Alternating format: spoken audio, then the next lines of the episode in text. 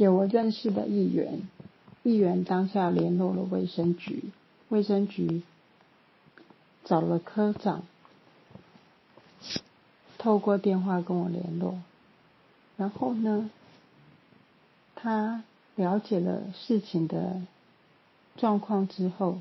也很积极的在假日的时候打电话给了医院，了解了事情的原委之后，他。又联络我了，反过来安慰我说：“没办法，疫情期间医院规定就是这么的严格，请我要多多加的忍耐。”嗯，这个时候 虽然我已经很绝望了，